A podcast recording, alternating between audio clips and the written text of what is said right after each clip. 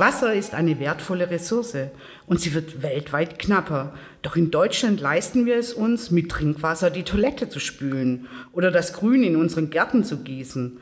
Im letzten Dürresommer kam aus einzelnen Gemeinden plötzlich gar kein Wasser mehr aus den Hahnen. Also, was tun, wenn durch den Klimawandel das Wasser knapper und teurer wird? Welche technische Lösungen könnte es geben? Und damit herzlich willkommen zu einer weiteren Folge von Stadtlabor, dem Forschungspodcast der HFT Stuttgart. Mein Name ist Susanne Rüttiner vom Podcast-Team und ich freue mich, dass ich heute Sonja Bauer, Professorin im Bereich Vermessung und Geoinformatik an der Hochschule für Technik Stuttgart, hier habe. Sonjas Fachgebiet ist Water Reuse, Wasserwiederaufbereitung. Hallo Sonja, super, dass du da bist. Ja, hallo Susanne, ich freue mich auch, dass ich heute hier sein darf, beziehungsweise mit dir über mein Lieblingsthema Water Reuse zu sprechen. Genau, äh, Water Reuse, ähm, tolles Thema. Noch ein paar biografische Daten zu dir. Du bist ja seit äh, 2019 an der HFT. Davor warst du an der TU Darmstadt und an der TU Dortmund, wo du Raumplanung studiert hast. Du bist aber auch gelernte Vermessungstechnikerin. Und über Water Reuse, Wasserwiederverwendung, schreibst du momentan deine Habilitationsschrift. In Deutschland ist das Thema Water Reuse bzw. Wasserwiederverwendung noch gar nicht ähm, bekannt. Was ist das eigentlich? Genau, wir haben in Deutschland äh, die Situation, du hast es ja eingangs schon gesagt, ähm, dass wir äh, neuerdings erst das Problem haben, dass möglicherweise kein Wasser mehr aus unseren Leitungen fließt. Und dementsprechend müssen wir in Zukunft verstärkt äh, auch aufbereitetes Abwasser nutzen beispielsweise äh, für die Bewässerung von Grünflächen oder möglicherweise auch für die Toilettenspülung. Und das ist das äh, im Grunde, äh, darauf bezieht sich das Thema Wasserwiederverwendung, dass wir in Deutschland auch gereinigtes Abwasser dann in Zukunft äh, stärker nutzen. Und warum ist das in Deutschland noch nicht so verbreitet oder ganz in den Kinderschuhen das Thema? Ja, wir haben erst seit 2020 äh, eine neue Richtlinie der EU, die jetzt sich mit dem Thema auseinandersetzt und dementsprechend müssen wir in Deutschland auch bis 2023 äh, das ganze nationales Recht umsetzen. Und wir hatten bislang das Problem nicht, dass wir kein Wasser, im Grunde hatten wir genügend Wasser zur Verfügung. Spanien und Portugal haben sich schon länger mit dieser Situation auseinandergesetzt, deswegen äh, haben die ihre eigenen Regelungen schon länger gehabt. Und jetzt geht es darum, auch für Europa eine einheitliche Richtlinie zu schaffen und dementsprechend äh, das Ganze auch dann jetzt äh, für Deutschland zu realisieren. Und wir haben ja gesehen, seit 2018, 2019 hatten wir Rekordsommer und äh, im letzten Jahr halt auch nochmal eine spezielle Situation. Und äh, dementsprechend müssen wir uns auch stärker mit der Thematik auseinandersetzen. Mhm. Bei uns kommt ja das Wasser aus dem Wasserhahn und ich glaube, bei einer Gemeinde in Niedersachsen kam auf einmal gar nichts mehr. Genau, das war in Launau und äh, da war tatsächlich die Situation, dass dort kein Wasser mehr aus dem Wasserhahn äh, geflossen ist und die Feuerwehr hat äh, Löschwasser bereitgestellt, um dieses Wasser dann für die Toilettenspülung zu nutzen. Trinkwasser mussten sich die äh, Menschen dann in den Supermarkt beschaffen. Das war halt schon eine spezielle Situation, die aber auch nochmal, muss man ganz klar sagen, durch die aktuelle Pandemie befeuert wurde. Denn äh, die Leute sind nicht mehr in den Urlaub gefahren, alle waren in den, ich sag mal, langen Dürreperioden auch zu Hause und äh, das hat die Situation auch nochmal zugespitzt. Aber das kann äh, natürlich nicht nur äh, in solchen äh, Extremsituationen sein, sondern in Zukunft auch häufiger vorkommen.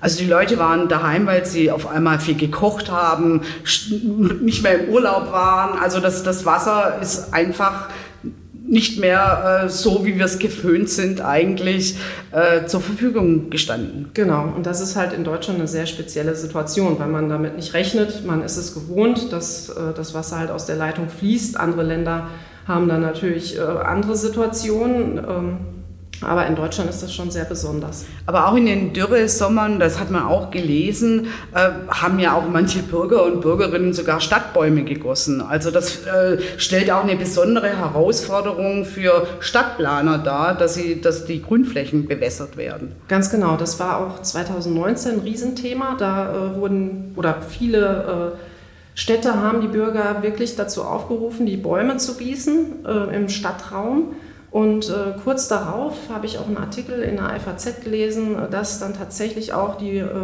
Umweltschützer dazu aufgerufen haben, äh, nicht mehr die Bäume mit Trinkwasser zu gießen. Denn letzten Endes ist Wasser ein Lebensmittel und dann entsprechend auch für die Bewässerung zu schade. Es muss zwar erfolgen, aber es muss anders geschehen. Und äh, das war auch, äh, oder ein Aspekt, der zum Umdenken äh, in dieser Sache aufgerufen hat. Und äh, da ist natürlich die Frage, wie mache ich das denn, wenn ich kein Trinkwasser mehr nutze? Sammle ich Regenwasser? Das ist ein Thema natürlich, das machen ja auch schon viele mhm. privat in den Gärten. Genau, und äh, das ist aber eine Situation, das äh, Regenwasser fällt zwar an, wir wissen aber nicht wann, wie viel regnet es und wie lange ist denn die Dürreperiode. Gerade in, im Juli, August schaffen wir es gar nicht, dann mit diesem gespeicherten Regenwasser dann entsprechend äh, unsere Flächen dann zu bewässern oder gar die Bäume dann im Stadtraum zu gießen.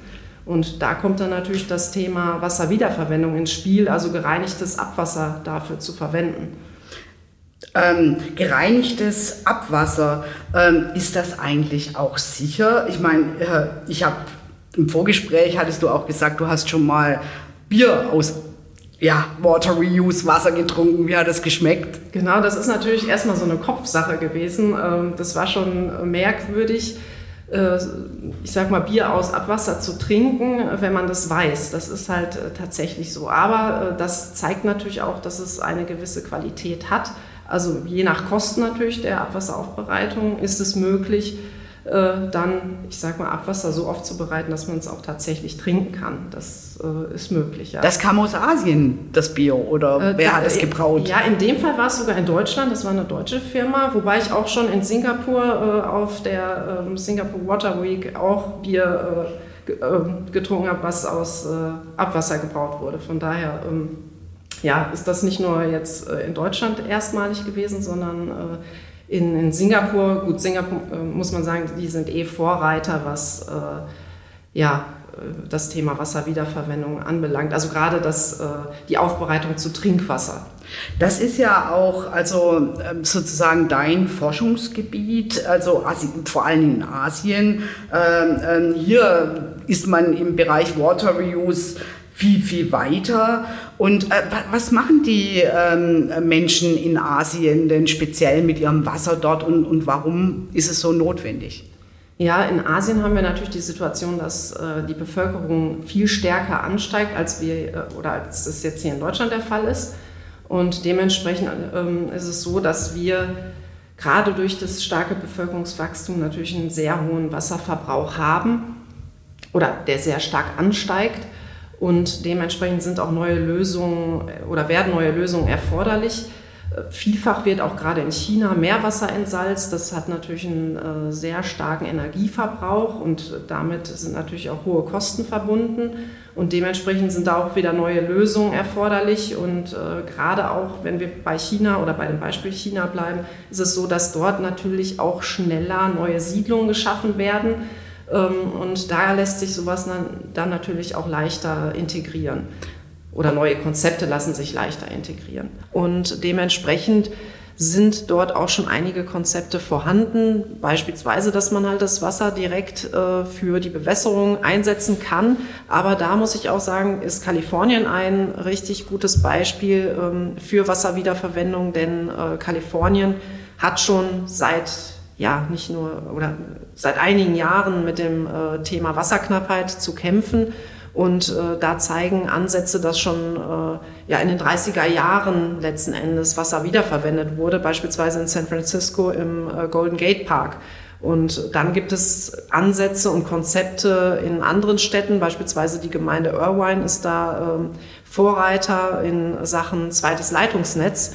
Und äh, dort wurde halt ein ja, komplettes zweites Reuse-Netz, also das sogenannte Dual Pipe System, entwickelt und das schon in den 60er Jahren. Und das finde ich sehr eindrücklich, dass sich Gemeinden schon zu einem sehr frühen Zeitpunkt mit dem Thema auseinandergesetzt haben und entsprechend dieses Wasser dann äh, ja, im Stadtraum äh, zur Verfügung stellen bzw. wieder einsetzen.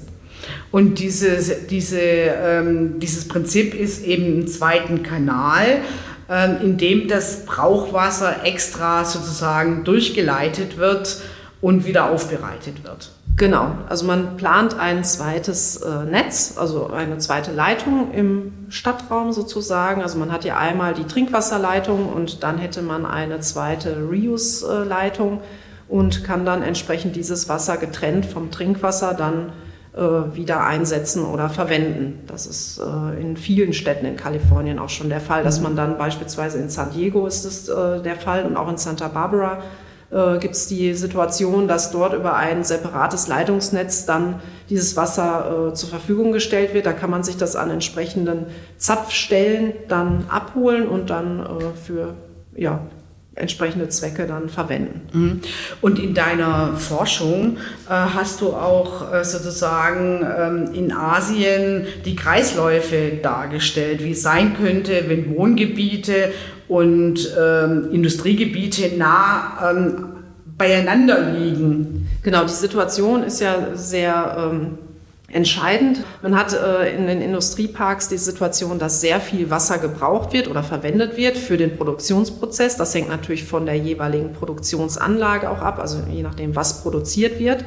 Und äh, dann ähm, hat man natürlich sehr viel Abwasser zur Verfügung, was man natürlich intern wieder im Produktionsprozess einsetzen kann. Aber dazu gibt es schon sehr viele Ansätze. Interessant ist dann, äh, was mache ich mit dem Wasser, wenn es dann im Grunde nach der Klärung dann äh, wieder ähm, verwendet wird. Und da gibt es ja verschiedene Zwecke. Beispielsweise kann ich das für die Straßenreinigung einsetzen. Ich kann es äh, auf Grünflächen zur Bewässerung auch wieder einsetzen oder auch in, äh, oder für Sanitäranlagen, Sanitäreinrichtungen. Und äh, dann haben wir aber die Situation, das hat auch äh, ein Forschungsprojekt äh, ergeben oder ähm, das haben wir herausgefunden, dass letzten Endes natürlich abhängig von der Produktion dann äh, aufgrund der großen Mengen sehr viel Wasser weiterhin übrig bleibt. Und das ist natürlich ideal, um es dann im Stadtraum auch einsetzen zu können.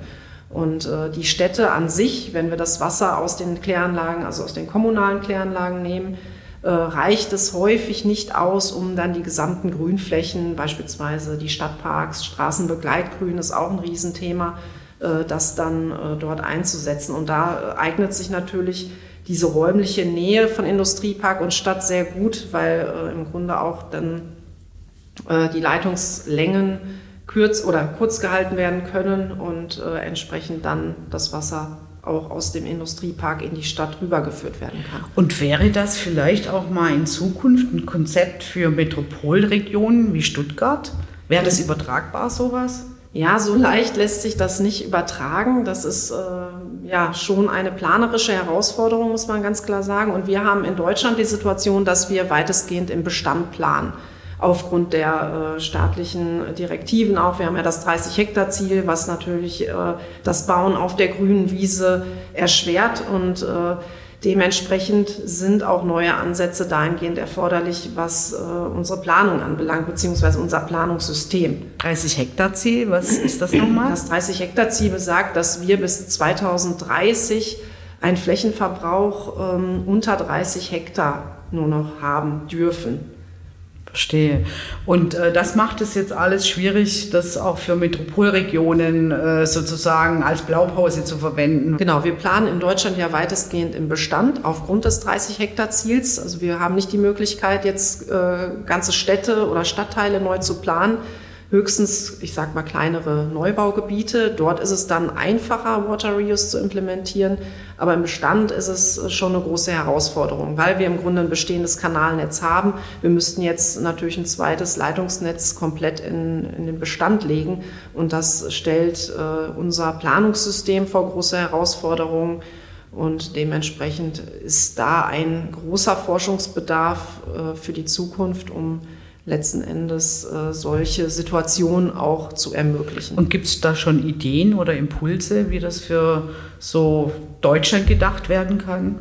Ja, da setzt letzten Endes auch meine Forschung dann an, wie kann sowas in Zukunft implementiert werden was für Stellschrauben äh, müssen gedreht werden und äh, welche Planungsebenen sind erforderlich, wo muss ich äh, anfangen, beispielsweise auf der Regionalplanungsebene, dass ich schaue, wo sind äh, besonders Regionen und Gebiete, die von Wasserknappheit betroffen sind, wo ist es sehr wichtig, wie hängen die Wasserkreisläufe zusammen, wo sind meine Wasserquellen, äh, wo kann ich es speichern, wie kann ich es speichern und äh, wo muss das Wasser eingesetzt werden. Und dann muss es natürlich auch auf der ähm, Stadtplanungsebene implementiert werden. Ich brauche rechtliche Grundlagen dafür und ähm, da setzt dann letzten Endes mein, hm. meine Forschung dann auch an.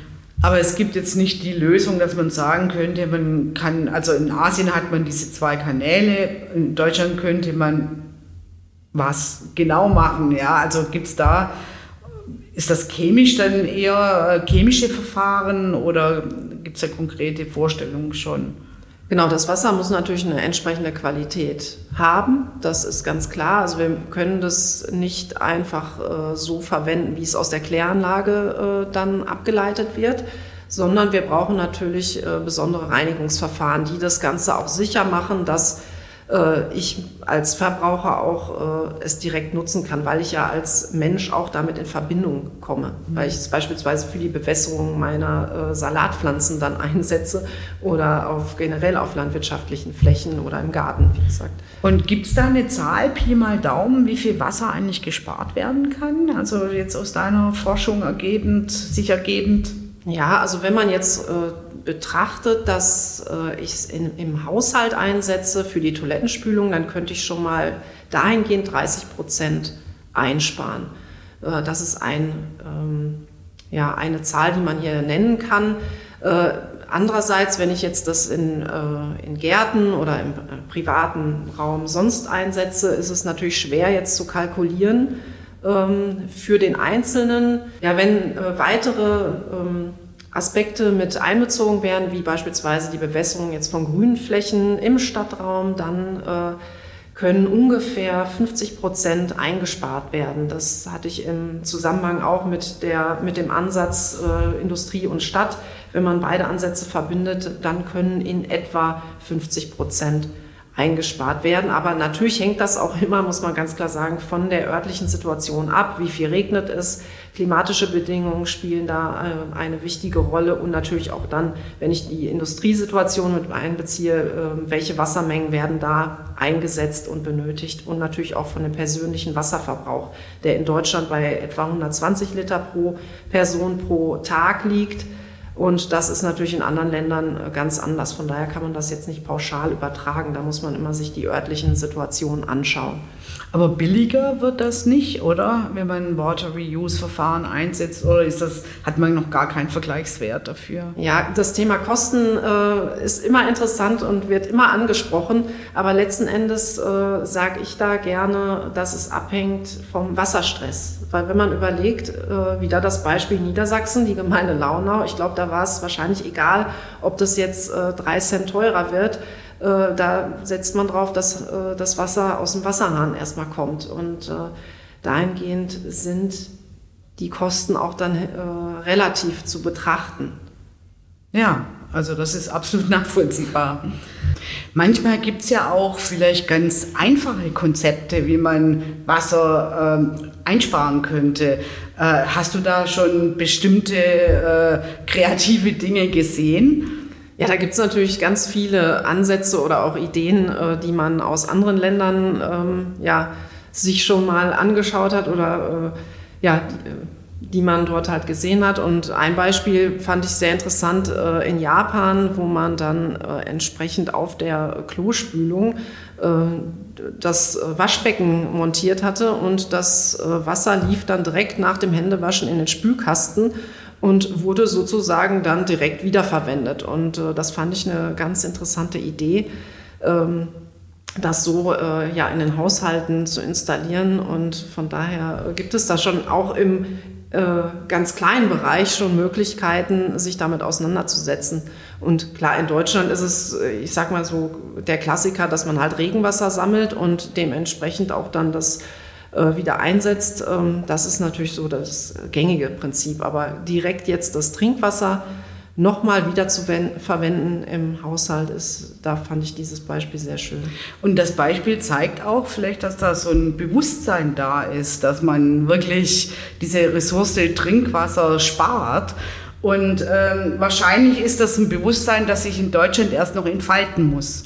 Genau, ich denke, dass die äh, Bürger der Gemeinde Launau da sehr sensibel mittlerweile sind und vielleicht auch da, vielleicht hat da schon ein äh, Umdenken stattgefunden, das weiß ich jetzt nicht, aber ähm, ich denke, das äh, hat wirklich sehr eindrücklich gezeigt, dass wir uns damit auseinandersetzen müssen. Und klar, ich beschäftige mich schon seit einiger, einiger Zeit mit dem Thema und äh, von daher äh, nutze ich auch oftmals äh, Wasser, was ich dann zu Hause, womit ich mein äh, Gemüse gewaschen habe, nutze ich dann auch auf dem Balkon wieder und ja, setze es dann entsprechend wieder ein. Aber das sind, ist, natürlich nur im ganz kleinen ja, ein Ansatz. Wahrscheinlich wird es dann auch äh, wirklich relevant, wenn der Wasserpreis steigt. Und die Kommunen wirklich, die sind ja auch, die brauchen ja auch viel Wasser für Straßenreinigung, für Grün. Also wenn, wenn, dieser, wenn dieses Wasser einfach zu teuer wird, vielleicht kommt dann dieses, dieses Umdenken. Genau, das ist sicherlich auch noch ein äh, Aspekt. Also Kosten sind sicherlich ein Aspekt an der Stelle, aber ich denke wirklich sehr eindrücklich ist, wenn tatsächlich kein Wasser mehr aus der Leitung fließt. Ich glaube, mhm. spätestens dann wird äh, ein Umdenken stattfinden müssen. Ja, super, Sonja. Jetzt sind wir sozusagen, kommen wir zur Speed-Dating-Runde, be beziehungsweise Fragen im Speed-Dating. Ähm, Sonja, ähm, stilles Wasser oder lieber Wasser mit Kohlensäure? Lieber Wasser mit Kohlensäure. Urlaub am Salzwasser oder lieber am Süßwasser? Am Salzwasser. Badewanne oder Dusche?